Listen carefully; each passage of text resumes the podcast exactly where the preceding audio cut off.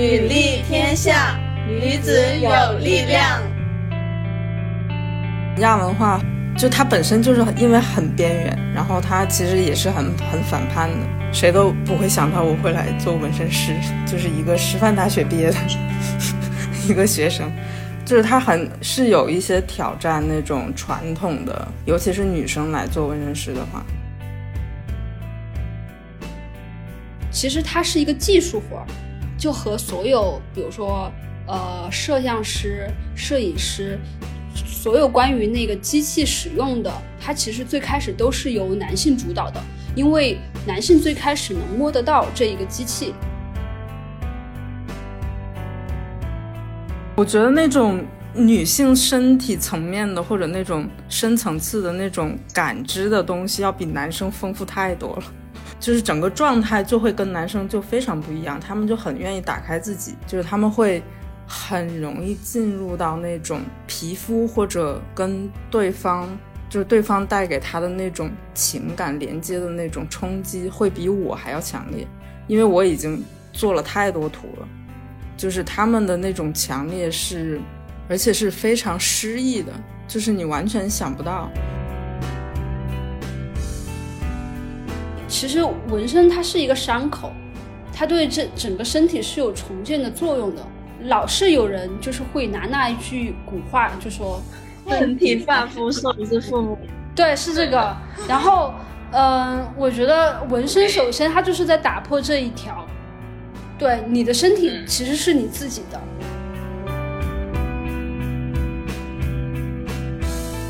在这个行业里面，其实权力关系是非常明显的。它就是以一种传统的手艺制或者师徒制的这样的一个模式，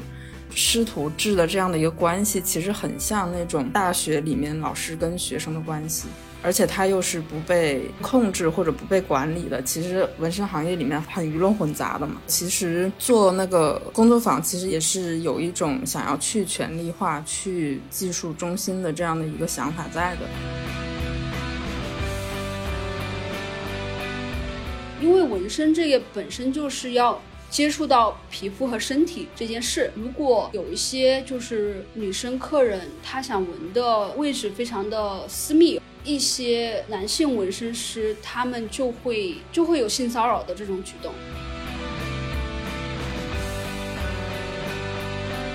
就是想让我把那个那种关系的脆弱性表达出来。关系里面其实有很重的部分，然后也有很轻的部分。跟客人之间的关系，我觉得注定是很轻的那种。要不要进入到对方的生命里去？然后我要不要看到对方？而不是把它当做一个给我带来经济支持的经济来源。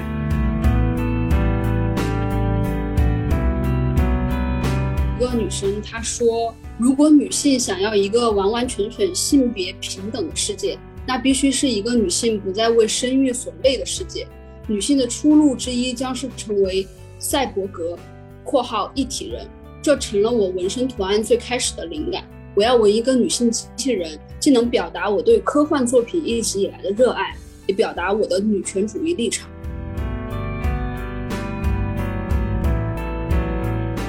我刚开始学纹身的就在想，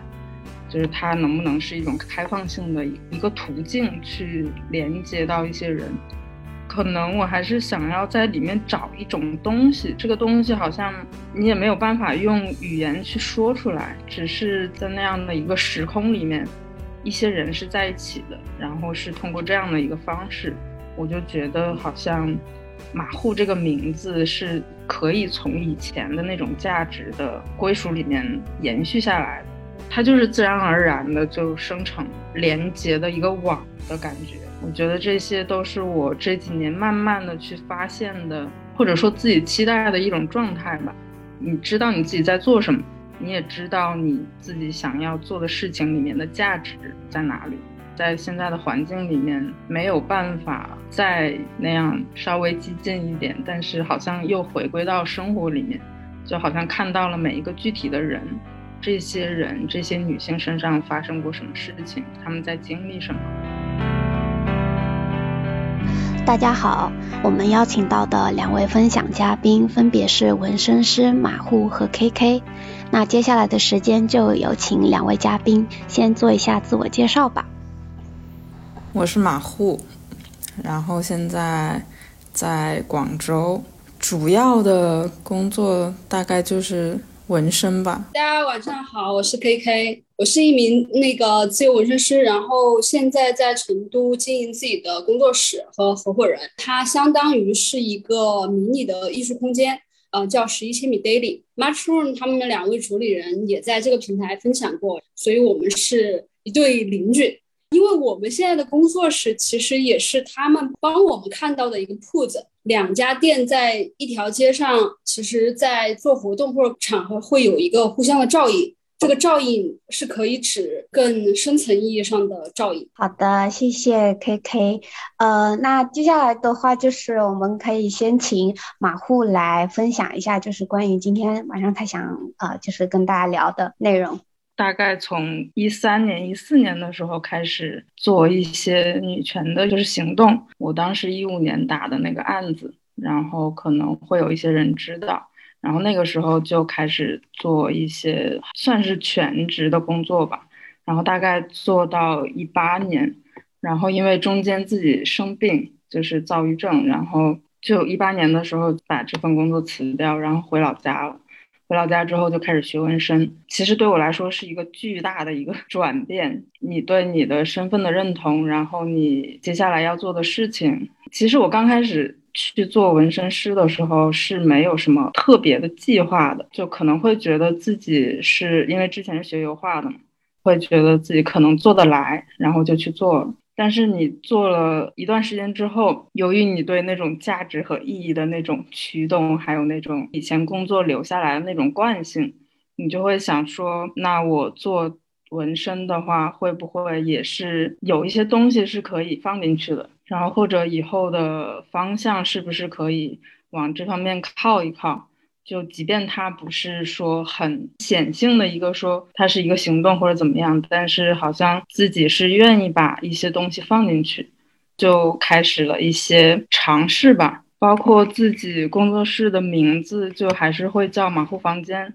然后这个名字是因为一七年的时候我参加了一个策展的工作坊，然后本来那个展览里面是有一部分自己创作的部分，然后这部分的作品的名字可能就叫马虎房间。那在这个房间里面，其实是有关注到一些呃抑郁状态的，然后这个又跟我自己这些年的状态和情况非常的像。一个房间它其实是对房间的主人来说是很安全的嘛，就是我的一些情绪。我的一些状态其实是叠在这个房间里的，然后包括跟外界的一些互动，然后跟一些朋友的一些连接，就是人跟人的连接和互动其实还蛮重要的。然后我希望这部分的东西是在一个很安全的一个空间里面，然后包括自己做纹身也是希望就是来的客人或者朋友能能是一个舒适的一个状态。这样的话，其实是可以打开彼此的想要沟通或者想要分享的一些欲望吧。它折叠的其实还有另外一部分，就是我的生活。我从老家搬回来之后，我的工作室其实只有八九平方米，就当时其实是还是跟朋友一起合租，然后外面其实是是大家一起生活的一个条件。然后我的房间里面有一张折叠床，没有工作的时候，没有客人的时候，我那个床是铺开的。那它就是我的卧室，就是我很安全在里面。有客人来的时候，我那个折叠床就会折起来，它就变成了一个工作室。所以我的我的生活和工作就是这样折叠起来。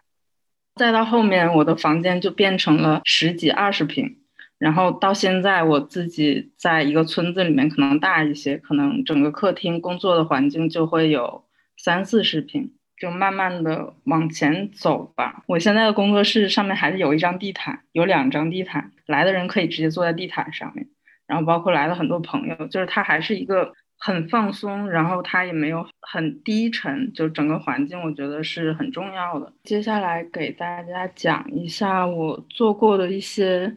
图吧。去年有一个朋友找到我，他说他跟他非常好的一个朋友吵架。然后他就说，他觉得所有人就不管是多亲密的关系，总会有破裂的那一天。然后他就就是想让我把那个那种关系的脆弱性表达出来。就他也没有让我去设计一个水，但是我就觉得水这个东西其实还还蛮蛮脆弱的。关系里面其实有很重的部分，然后也有很轻的部分。包括我跟客人之间的关系，我觉得注定是很轻的那种。但是你在这种很轻的关系里面，就是我是有选择的，就是我要不要进入到对方的生命里去，然后我要不要看到对方，而不是把它当做一个给我带来经济支持的经济来源。所以我是会在我工作过程里面会有这样的一个主动选择的一个部分。所以我会跟他们聊很多，就如果对方也愿意跟我聊的话，所以后面很多我的客人其实都慢慢变成了朋友。这个女孩子其实她第一次找我纹的时候，是她画的，她对她来说很重要的一个人，大概是她心仪的女孩子吧。这个女生有很严重的躁郁症，她找我纹的时候，她就跟我说了一下她的状态，我就说，哎，那你就。不要想别的了，你就躺平就好了。就是你你要接受这个状态，就跟他共处，但是你不要排斥这个东西，这样会让自己特别难受。然后他听了之后，就就觉得从来没有人跟他说过这样的话，就包括他的父母，他的父母每天让他出去跑步，然后就说你这样不行，你这样不对，就是你这样病怎么能好，就一直给他压力，但是。他其实是是需要一个出口的，那个出口就是别人的理解，但是周围的人好像都不太理解这件事情，所以后来他就又找到我，又闻了他死掉的一只猫猫，然后在这之前又找我，找到我闻了一左边下面的这张图，里面有几个卡通的一个形象，然后他就说这几个卡通的形象都是他特别好的朋友。然后他其实是对情感还有那种关系，其实是看得非常重，但是又很单纯的那种。然后里面其实还有一个小的卡通人物是我，他还买了一个那样的娃娃给我，我就觉得就是这个连接其实是很难得的。然后后面他最近一次找我纹是左上左上角的这张图，就这些图其实都是他自己画的，我又帮调整一下。然后我觉得他画的这些东西，我不想去否定他，或者去怎么样，就是或者按照我自己的逻辑去设计，所以基本上都是百分之九十都是他的原稿。他状态特别不好最近，然后他就找我纹，我就说这是一条绳子吗？他说是，他说是一条上吊绳，就是他 特别想要去死。我说，但是你你这个上吊绳上面其实是一个心形呀，然后他就不说话了，他觉得就还是会有一点点的希望在里面，就是我会我我能感感受到他自己那部分纠结的东西，所以后面我就跟他说，因为他后来也想要学纹身，他也是学画画的，然后我就说，那你如果平时没什么事情，你就可以过来，我就能教的我就教，但是我我我不需要你给我学费。就是大家都保持在一种很轻松的、没有权利关系的一个状态下面，是很好的。之前工作的关系嘛，就是有很多以前一起做过事情的伙伴。这个图一给我，我就知道，虽然大家都很难，但是好像有那么一个东西，比如纹身这个东西，能让我跟以前的那些伙伴，在一个很深层次的情感上面会有一些延续吧。就我觉得这对我来说是很重要的，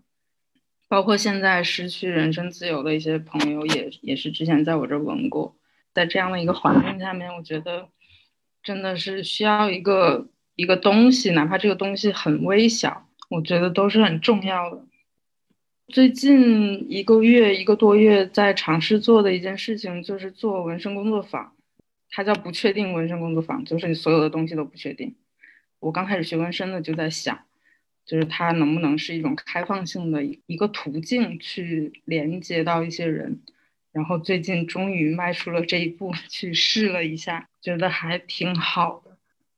感觉生活里面有很多很多不确定的东西，然后我开始拥抱这种不确定，是年初的时候又一次出发去徒步，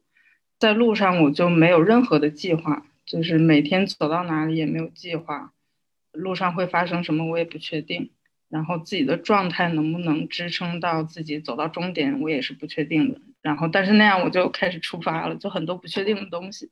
然后但是在路上的时候，你就会觉得。好像这种东西反而是支撑你的去做这样的一个决定的东西，所以我觉得有些事情也不需要太确定。然后就像我做工作坊的时候，有没有人来，然后来的人会是谁，然后大家的图案最后是呈现出来会是什么样子，会不会有一些意外的情况，会不会有人带着很特殊的情感或者期待过来，我这些全都不确定，所以那就索性就叫它不确定好。可能我还是想要在里面找一种东西，这个东西好像你也没有办法用语言去说出来，只是在那样的一个时空里面，一些人是在一起的，然后是通过这样的一个方式，我就觉得好像马户这个名字是可以从以前的那种价值的归属里面延续下来的。然后我也也没有说一定要去判断来的人是不是女权的，或者一定要在里面插入一些很显性的一些女权的一些符号呀，或者议题，它就是自然而然的就生成连接的一个网的感觉。然后在这个网里面，大家可以更深入的去聊天，然后包括分享一些自己喜欢的音乐。我觉得这些都是我这几年慢慢的去发现的。或者说自己期待的一种状态吧，你知道你自己在做什么，你也知道你自己想要做的事情里面的价值在哪里。虽然他好像在现在的环境里面没有办法再那样稍微激进一点，但是好像又回归到生活里面，就好像看到了每一个具体的人，这些人这些女性身上发生过什么事情，她们在经历什么，对于现在的我来说是比较重要的。谢谢马虎。我们接下来的话，呃，也先请 K K 也给我们分享一下项目啊和经历。其实我挺感谢这一次活动的，因为我之前是不太和其他的纹身师做交流的。像马虎又是比较，应该是在他那个城市里，呃，也是相当于是有性别意识的这样的一个纹身师，所以我觉得讲的东西。和一些就是关于性别方面的都能就是产生很大的共鸣，包括他之后在做的这些活动，我也能，因为工作坊这个东西，我也一直在想，因为自己比较社恐，所以就没有办法传这个局，所以就没有想到很好的一个方式。但是是在那个去年的三月份，就是在线上做了一个小活动。我们当时是因为疫情的原因嘛，所以就是纹身这一块工作就是暂停的，跟所有的这种工作一样，就是没有办法面对面就是来工作室纹身啊，所以我们只能开启一个线上的征集。这个征集的主题就是我们想要寻找女性的感觉，呃这个感觉是什么意思呢？就是只要不限性别。希望给到我们一个关于女性成长的一些小故事、文字或者是诗歌都可以。然后我们筛选了之后，对它进行一个免费的画稿，这样的一个项目，大概一直坚持了一年的样子。本来今年也是说想要继续的，但是因为要装修工作室这边，就这个项目就暂时搁置了，但是也没有停。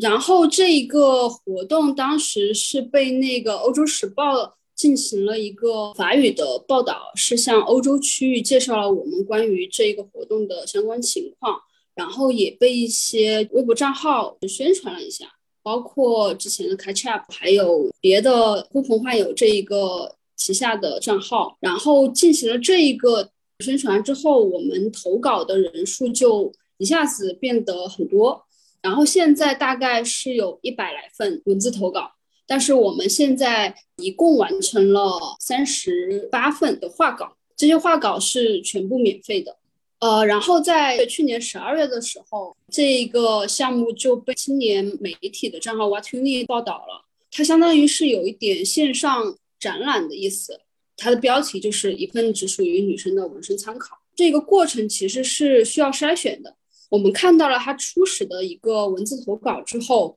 呃，然后我们会进行就是加微信详聊他想表达的那一个主要的意思，然后再进行一个画稿的创作。所以这一个画稿完成量是进度就会比较慢一些。虽然就是投稿数量很大，但是我们现在只能完成接近四十分的样子。然后是三月份，我不知道大家知不知道关于那个就是成都那个女性月的活动。嗯，它其中一个群展是 As Here Now，我们就把当时投稿的就是三十六幅画稿和文字进行了一个群展，我也是策展人之一。这大概就是当时群展的一个情况吧。如果有看过的朋友，不知道大家还记不记得，就是展中庭那一个整个是蓝色系的那一个部分，就是我们的一个作品呈现。当时来看展的两个女生，她是学舞蹈的啊，然后他们是抽了一个工作日人很少，他们俩就一直在就是我们的那个作品面前拍照，然后刚好我那一天也是因为什么事儿，然后去展厅看一下。就看到他们，然后我就说能不能就是你们拍完了之后把图片发我一下，因为我觉得他们真的很用心在拍。因为当时其实是冬天，他们穿的特别少，就是肉眼能看出很冷。但是我们那个展厅又是冬天里的冬天，就是冰窖，因为它是个防空洞，所以里面就可能接近零度吧。他是想就说和他们的这个舞蹈结合。所以当时收到他的照片的时候，其实也挺惊喜的，因为能看得出来他们确实很用心。其实我们所有的这个活动是没有硬性要求说一定要作为他的纹身图案来的，但是很多女生她们会选择自己的这一个画稿的图案来作为自己第一个纹身，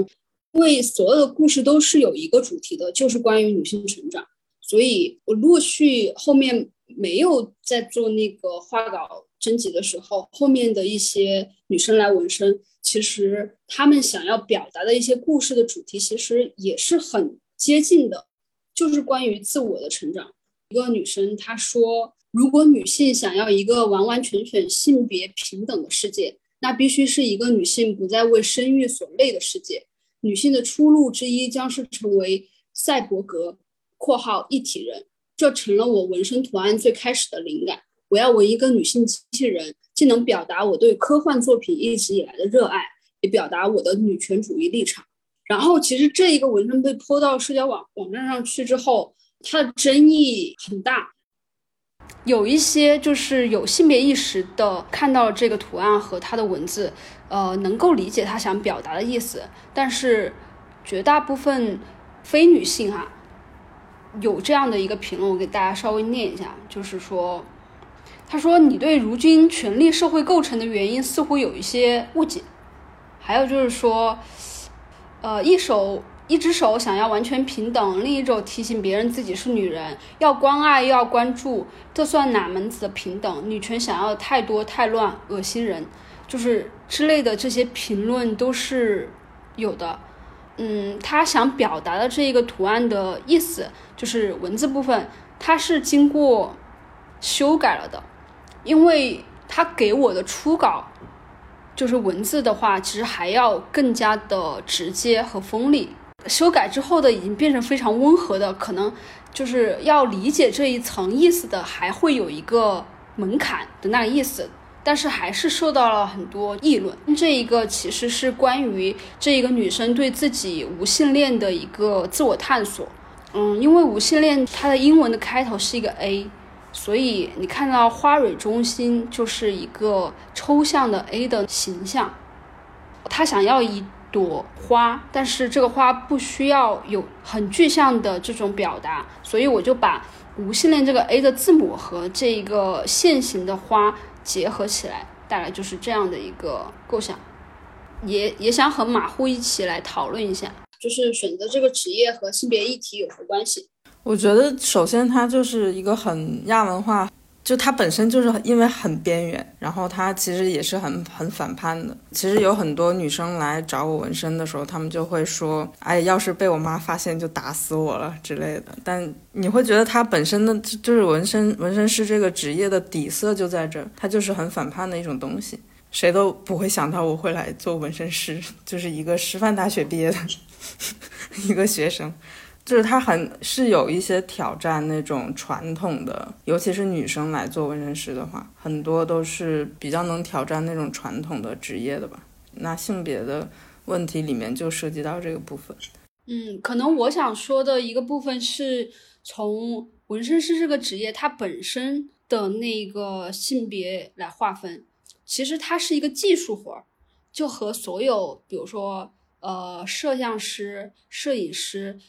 所有关于那个机器使用的，它其实最开始都是由男性主导的，因为男性最开始能摸得到这一个机器，所以他会去钻研这个东西。所以大部分纹身师一开始都是男性。我在自己就是从事纹身师之后，会发现，就是这其实是一个雄性气场气场非常足的一个就是职业环境吧。所以就像之前。嗯，我和酒吧老板聊天，打个这样的一个比方哈，他们就说，嗯，其实女调酒师在这一个酒吧这一个行业里面，也是需要，就是通过可能比男性更努力，才能得到平等的一个对待。女性纹身师在这一个职业里面也是同样的。而且我觉得，在这一个职业里面，就是男性纹身师给到的这一个行业的一些潜规则或者是氛围，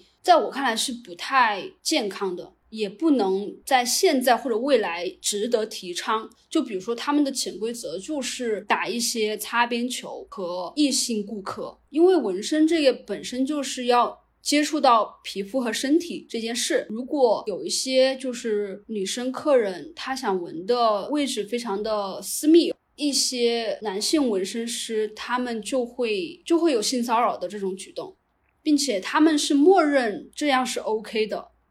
我了解到的哈，他们像一个就是觉得这个职业可以带给他的一个便利，就觉得好像这样做没有问题。包括我自己之前的一个纹身经验，因为是找的一个男性的老师傅做传统的，所以在和他沟通上面和一些就是到店纹身的体验，其实我都感觉非常的不舒服。嗯，他会有那种权力的不平等，就比如说他是一个经验很十足的呃老师傅，你要相信他，所以你要表达自己的图案的时候，你不能完全的表达自己。然后他会给你的建议，让你全部收下。可能你会犹豫一下，那是不是我想要的？最终还是按照他的那个要求去做了。到店纹身的时候，我觉得大家对纹身店的那种既定印象也是有的。就比如说暗黑，或者是日式灯笼，呃之类很多画稿，然后日式传统的那种鱼啊之类的，就是一个特别既定印象的标签吧。而且在那那种昏暗的条件下，我觉得整个人是很不舒服的。在那一次纹身之后，我每次想起我自己的这个纹身的时候，都会有一点点不舒服在里面。我就有在就是自我消解。等到自己我从事了这一个职业之后，我就努力的从自我自己体验当中去想，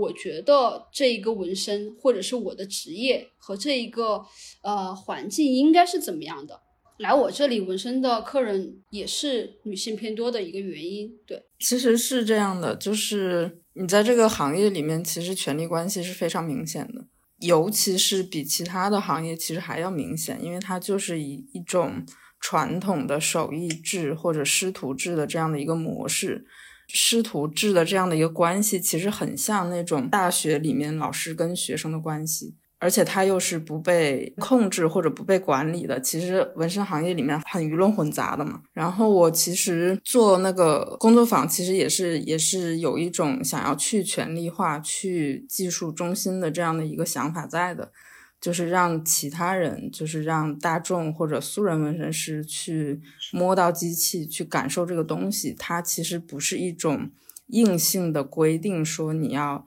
达到一个什么样的技术水平才可以做这件事情。就如果你觉得这个东西你可以做，然后在一个安全的范围内的话，其实我觉得是都 OK 的。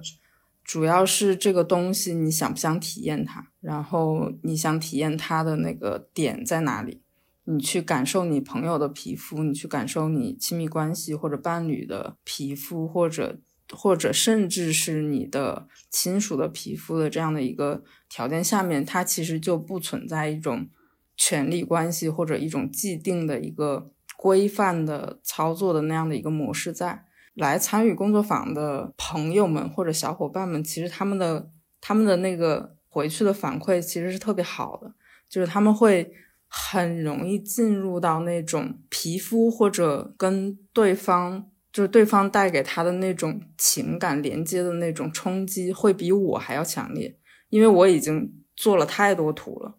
就是他们的那种强烈是，而且是非常诗意的，就是你完全想不到。然后甚至有没有没有打算来做的伙伴，就是他来了，他本来想来玩一下，但是后面他还是要做，因为他的朋友。就是给他画了一个稿，我就觉得其实这种变化东西完全可以抵消掉那种权力的关系和压迫的。就是我们在旁边，我和另外一个纹身师朋友在旁边，其实不会说很多，就是会告诉他们一些基本的这个东西该怎么用，这个机器要怎么样，就是脚踏要怎么踩，就这这些类似的。我觉得这种去权力是很重要的，就是在一个行业里面，包括一种文化层面来说的话是非常重要的。这样会让大家对这个东西不会避而远之，或者说不会觉得它是在你生活之外的一个东西。就是它就像我们画画一样，没有学过画学过画画的人也可以画画，那你没学过纹身的人其实也可以纹身的。它只是一种你表达的一个方式或者工具或者渠道这样。刚好就提到了这么，就是女孩女孩选择纹身和男生有什么区别？我觉得那种女性身体层面的或者那种深层次的那种感知的东西，要比男生丰富太多了。就是 我是没有办法马上跟一个男客人去聊起来的，就是我也不会。一下子上来就问他有什么烦恼，这个，然后，但是有很多女生，她因为我是女纹身师，然后呃，就是整个状态就会跟男生就非常不一样，他们就很愿意打开自己，然后会说一些很很私密的一些东西，然后不会像男生那样会讨论一下，就是时事政治啊，或者说，哎，这个图案就是好看，我就要纹，但他对这个男生来说没有任何的意义。当然不是说这个不好，因为大家追求的东西可能不太一样。但是真的那种感受层面的东西是很少的。我唯一一个跟男生有过很深层次的交流的，就是一个男孩子，很小，大概不到二十岁。然后他其实也经历了很多，但是他是那种很以自我为中心的去讲他的故事，就是我说什么根本不重要，重要的是他自己要说。但是跟男跟女生的互动，他其实是很很有共情的东西在的。很多客人来了之后，他闻完之后，他可能还会愿意坐下来跟我聊天儿，我就觉得很放松。然后我也不会觉得我跟他是一种服务关系，他来了其实就是一个朋友。可能这个人走了之后，过了很长时间，他可能不记得我，我也不记得他。但是在那个短暂的时间里面，其实人跟人的连接是很直接的。我想提到的是一个，就是选择纹身这件事情上，男生和女生的不同。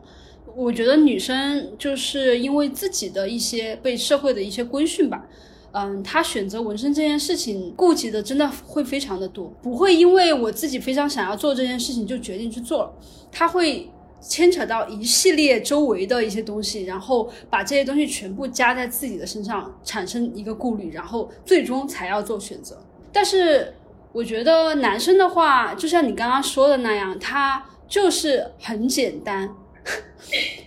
就是他觉得这一个他是对外的一个选择，他觉得，呃，我在哪里看到了一个，比如说我小时候喜欢的一个动画。呃，人物或者怎么样，他觉得很喜欢，我就想要纹在身上，就没了。他们选择的一些位置和女生也有很大的不一样，就是我刚刚说的，女生对周围的顾忌太多，所以很多女生其实选择第一个纹身，她是对她不需要外露。但是男生的话，他真的是会有选择，就是哪里暴露哪里来，就是我一定要让人知道我纹了这个身，一定要让大家看得见，并且我觉得他选的那些位置，其实在他他们男生忍痛能力上是不 OK 的，是的，就是什么锁骨、胸膛，然后膝盖。呃，脸、脸部，然后头部，就是越明显的地方。对，是的，这些部分真的下巴这些，男生的忍受能力真的太差。这也是很大的一个不同。女生就是选选的位置，她会有考虑，但是如果她一旦选了一些比较疼痛位置系数比较高的，我都会给她提醒一下，然后就问她你平时忍痛能力会怎么样？她说应该 OK，然后女生都是可以承受的。但是男生真的是，嗯，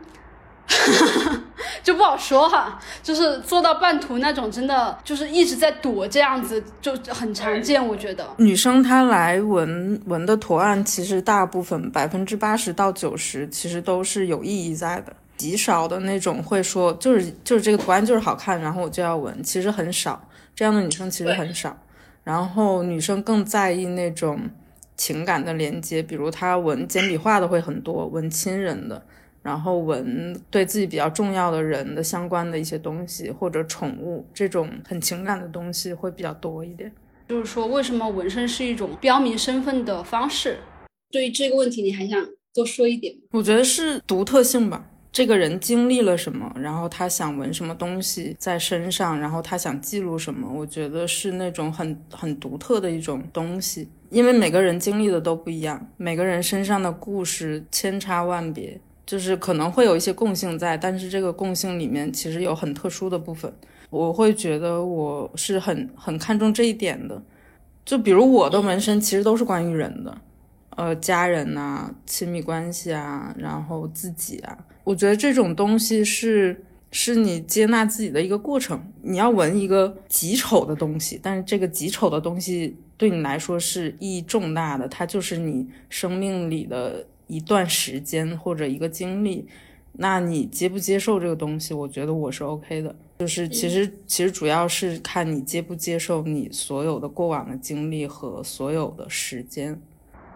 对，这个就像你办的那一个工作坊嘛，我觉得。只要他现阶段他能接受这个状态，他就是可以的。其实纹身它是一个伤口，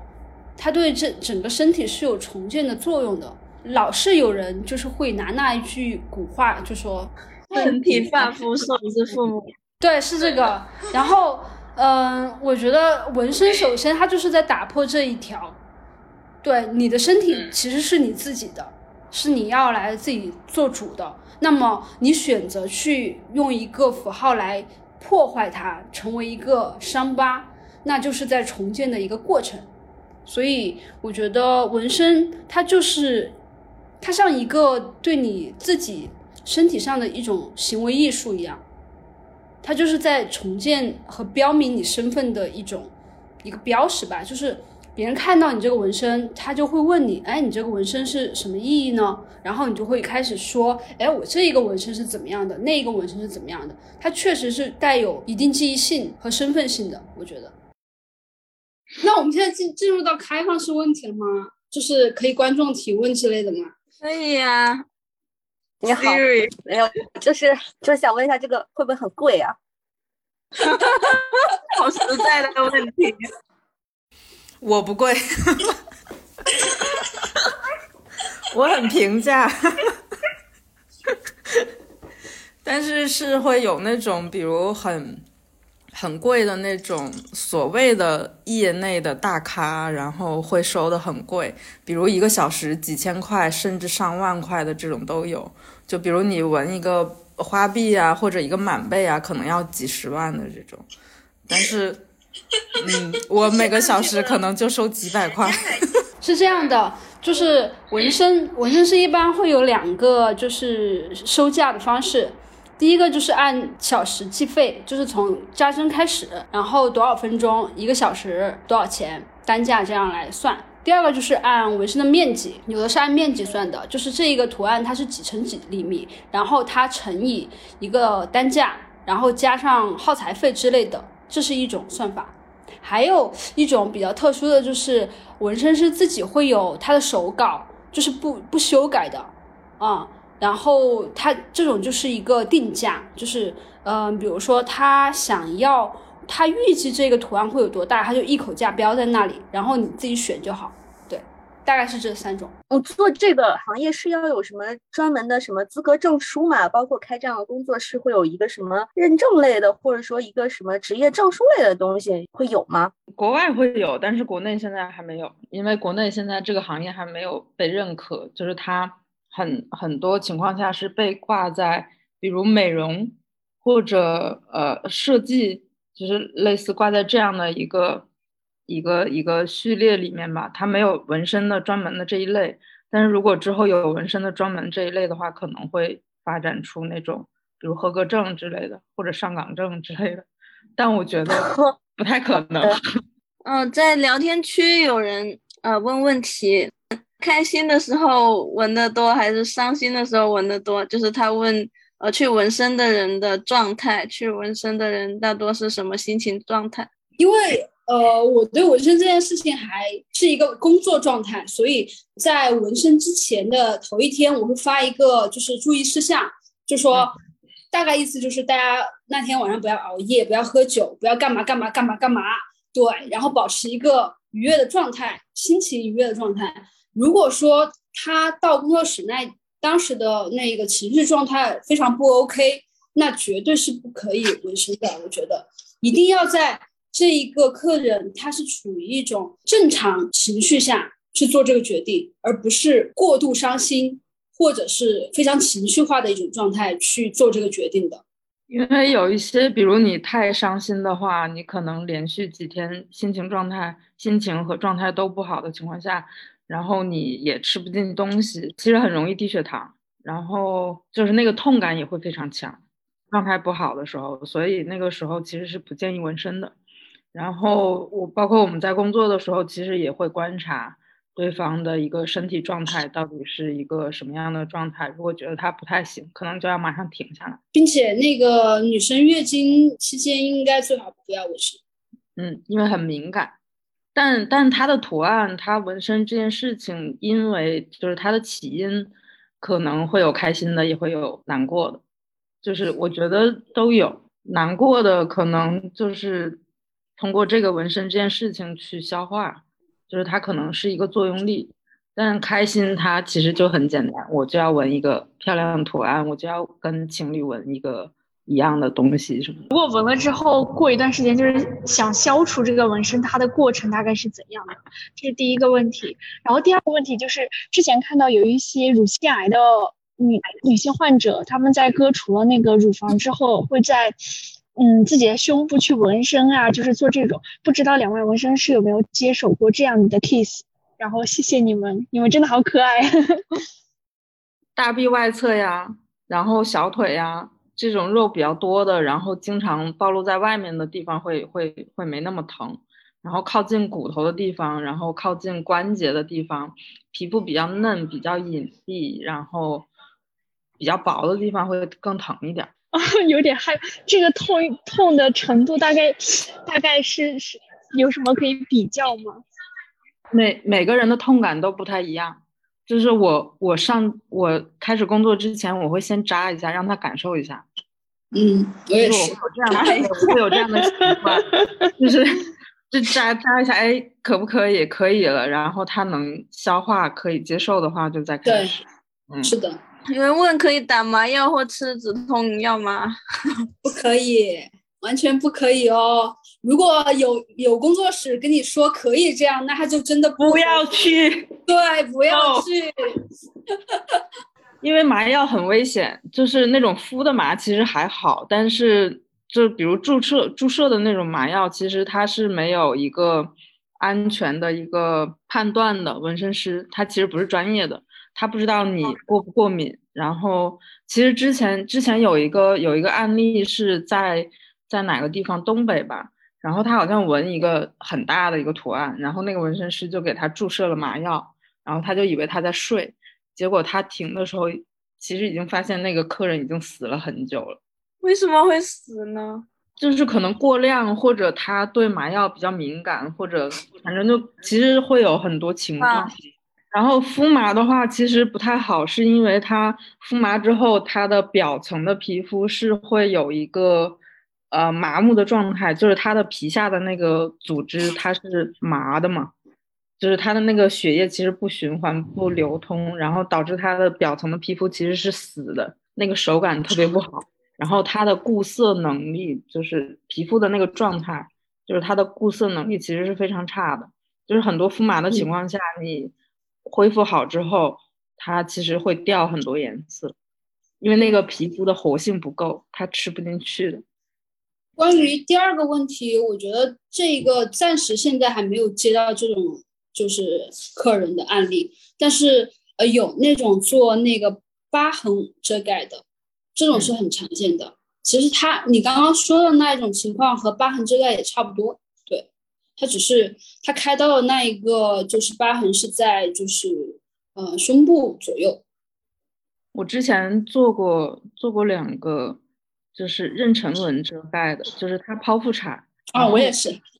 哇，那个客人简直，我觉得那个地方太疼了，就是我都不忍心扎了。后面就是他疼到已经，就是面部已经狰狞到无法控制了。不要吓小朋友，没有人会来纹身了。就是听我说，他其实那个妈妈来来的时候呢，她觉得她没有办法接受那个疤痕，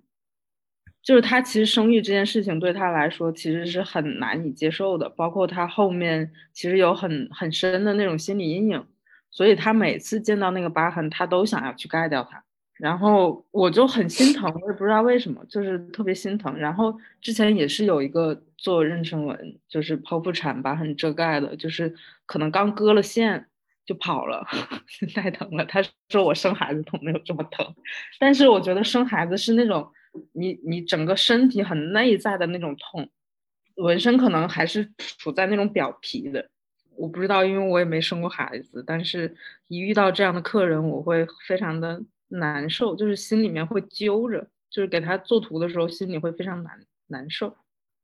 就是我要举个反例，我要我要反驳一下，因为我也是做妊娠纹这个妈妈，然后她她就她她全程差点睡着了，然后我就问她，我就问她真的不痛吗？然后说这个比起生孩子一点都不痛，大概是这个样子的。嗯，所以每个人的痛感是不一样的，还是要看自己。有一个朋友问。听说女性纹身是为了覆盖疤痕的情况很常见，你们的观察是这样吗？嗯，会多一点，会比男生多一点。哦，对比起就如果男男女相比的话，肯定是女性要多一点。就是可能还是会受到那种社会主流的审美的一种规训，或者对会觉得疤痕这一个就是不美的，不好，对不好看。下一个问题就是说，有没有遇到特别有女权主张的女性？她们的纹身图案是怎样的？我的另外两个朋友，他们的纹身不是我纹纹的，但是他们的图案是很女权的。其中一个是一个阴道，然后散发光芒，然后另外一个就是一个三角，然后里面有不同肤色的女性，然后举起了一个火把，然后下面是彩色的光。我有一个是一个女孩来纹子宫，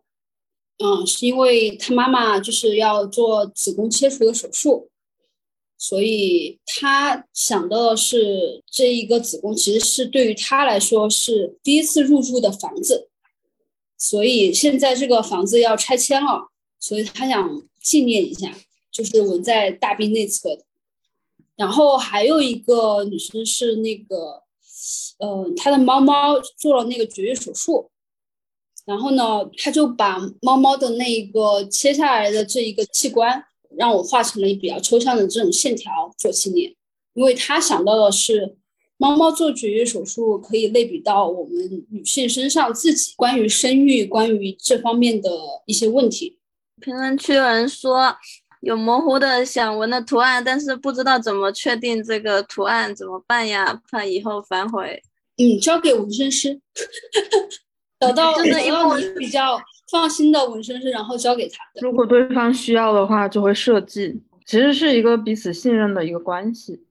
再一个就是看你对这件事情到底有多坚定。如果你还在犹豫，你觉得你怕后悔的话，就可以再等一段时间。我从来都不劝我的客人说你现在纹吧。对他有一丁点犹豫或者一些自己想不通的事情，就是这这件事情或者这个图案，它还在一个考量或者整个发生的这个事情还没有消化好的情况下，如果我知道这个情况，我是会建议他再给自己一段时间。呃，有人问纹身后如何消除这个纹身？如果你有这个想法，我我就建议你不要纹身，因为没有必要走这一招。我觉得，就是对于我们来说，你们的皮肤也是，就每一寸这个地方也是非常珍贵的，它做一点就少一点干净的皮肤，所以没有想好，或者是想到以后它会被去除，那就算了。那那你们有就是帮忙去纹身的吗？或还是说要专门的人来去？有没有遇到想要去纹身的客人？有啊，就问能不能洗嘛。所以现在有很多很多纹身店也是有洗纹身的这个服务的，但其实真的没有必要。就是一个是他如果洗的技术不好，他肯定会留疤，而且那块皮肤你洗到第三次、第四次的时候，其实它就是一整块的疤。它其实是那个激光去打嘛，然后其实原理就是相当于高温的灼伤，所以每次洗完其实敷的药膏是那种烫伤膏，所以其实对皮肤特别不好。然后你洗掉之后，你再重新纹那块皮肤是死皮来的。其实很多很多人会觉得你纹完之后走了就结束了，但其实后期的恢复和保保养其实非常重要的，就是你一旦。没有清洁好，它发炎了，很肯定就容易脱色。然后你一个月之内你暴晒了，去海边泡水了，其实也都很很容易掉色的。你好，我想问，就是呃，纹身里面有没有什么流派呀？不会像其他的就是所谓的艺术形式这样有什么流派吗？嗯，它有很多风格，或者就像一个画家，他会有自己擅长的一种风格或者表现方式。然后现在很多纹身师其实也在找这种东西，就是其实如果你很认真的去做这件事情，可能你就会想找到一种独特的自己的一种表达的一种方式，就是风格。然后这些风格是排除在那些比如老传统，然后新传统，然后 school，呃 new school old school 这些比较比较已经成系统的那些东西以外的事情。比如我现在做的事情，可能它是图案本身以外的东西。就是可能有一些纹身师是在找这样的东西，但现在很多元嘛。纹身谈流派的话，他是谈那个风格比较多一点。就是如呃，如果你自己要选择纹身，你就要去看你喜欢的风格是什么，然后去找对应的纹身师，你觉得比较契合你风格的纹身师去交流，这样你们双方沟通起来才会是一个比较顺畅的一个。状态，比如说，呃，我自己的风格可能是偏呃黑灰线条、简单一点的这种。那么有一个客人他想纹一个比较日式风格的来找我，那可能就不太搭，对，然后沟通起来也会非常的困难，双方可能都得不到自己想满意的那种效果。就刚刚两位纹身师，你们说在纹身的这个。拜师学艺的过程当中，有很多肯定不对等。那我想请问一下，二位的嗯学习经历是怎么样的呢？你们都是自学的吗？我是找的一位呃，找的一对夫妻，他们两个都是纹身师，所以跟着女性纹身师学的比较多一点。然后男性纹身师主要就是负责男顾客，然后嗯，他的风格就会偏那种写实风一点。所以要说之前提到那种就是权力关系比较那种是没有太出现在我的学习过程中的，但是我朋友他是在首先是在台湾去求学的，那一个权力关系就非常的明显，就是拜师学艺的，就是可能前三个月你就碰不到针，就是去做打扫、干杂活。他们的那一个流程就是说，你一定要经过这一步才能开始拜师学艺，就非常的传统。但是他这种情况在那边其实也会有被骗的感觉，就是因为这一个师傅就一直拖他的东西，比如说入学半年都不教任何的东西，就会有这样的一种情况出现。但是内地的话，这种情况会稍微好一点点，但是还是要看人。我的话，我就是非常的那个经历就有点奇妙。我是生病回了老家之后嘛，我老家是东北的一个三线小小城市，然后我当时其实对纹身整个行业的一些各种东西都其实都不是很了解，然后就在大众点评上面找了一家纹身店，看他招徒弟，然后价格其实也不是很高。然后我就去了，是一个比我还小的一个男生，然后他要让我叫他师傅，然后我 去，我去了一个月，就他其实根本就没教什么东西，我就再也不想去了。我真的，我觉得我已经承受不了了，就是那种环境，就是那个店里面的那种氛围，就是那个师傅在那儿做图，然后很多人都在那儿抽烟，然后我就在在那儿让我扎皮子练习皮。然后他也不过来看，然后他也不教，就是甩给你一张皮子，然后让你割直线，然后你就去割。所以其实那一个月其实没学到什么东西。然后我就我大部分的学习都是上网课，就是会会找一些教学视频来看。然后但是我一个月之后，我学了一个月，我就开始扎人了，就是扎了第一个图，我觉得还挺好。所以就是一边一边做，然后一边摸索，然后去包括后面去一家很商业的店里面去去做那种流水线的工作，就是他对一些基本功，还有你的一些，反正就是工作层层面的一些磨练是很有帮助的。所以我是大概自己走了这样的一个过程，中间其实没有什么人刻意的教过我。呃，只要技术和审美都。在线的纹身师，他其实都是一个长期学习的过程。嗯，就到现在，嗯，自己肯定是没有办法就停止学习纹身这件事情的，就是一直都是在进行着的。它一定要你自己主动去学习，多看，然后才知道一些东西是怎么更新的，包括针啊、耗材呀的更新迭代，都是有这样的一个过程。其实每一个图案你都可以从里面学到一些东西，就是每个人的皮肤的手感也都很不一样，所以它不是一整套东西下来，然后你学了你就会了。其实很多东西是你跟机器之间的互动磨合，然后还有你跟呃不同的皮肤之间的那种给你的一种皮肤的那种反馈，其实是很靠你自己去很主动的去感受这些东西。抛开纹身师这个职业哈，就是相当于刚刚我说的这个过程。其实无论是什么样的就是职业，你只要在坚持做下去，你都应该是不停的在学习的一个过程。其实这个和你做什么职业是没有什么关系的，但是道理都是相通的。对。然后我觉得纹身比较特殊的一点就是，它对于我来说像在跑一场那个付费马拉松。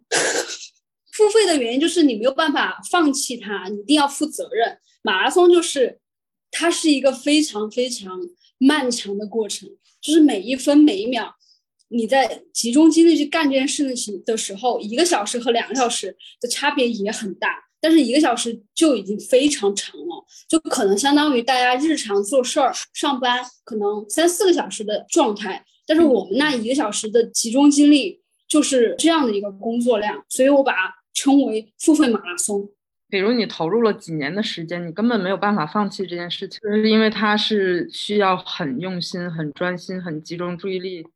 和花很长时间去磨练的一件事情，就是包括你个人的一些呃心性层面的，然后你的感知层面的东西，其实都是在这个过程里面一点一点磨出来。并且我现在就是我相当于明年就从业差不多第四年嘛。然后我现在做每一个就是纹身的时候，还会有那种很激动的感觉，就是啊，今天又要开始搓手手的感觉。我也是，我我们俩时间好像差不多。我如果今天有客人，我可能安排的时间在两点或者三点，但是我早上起来之后，我就要开始紧张起来了，开始去想这个图案，就是你要在脑子里面去去构想过一遍，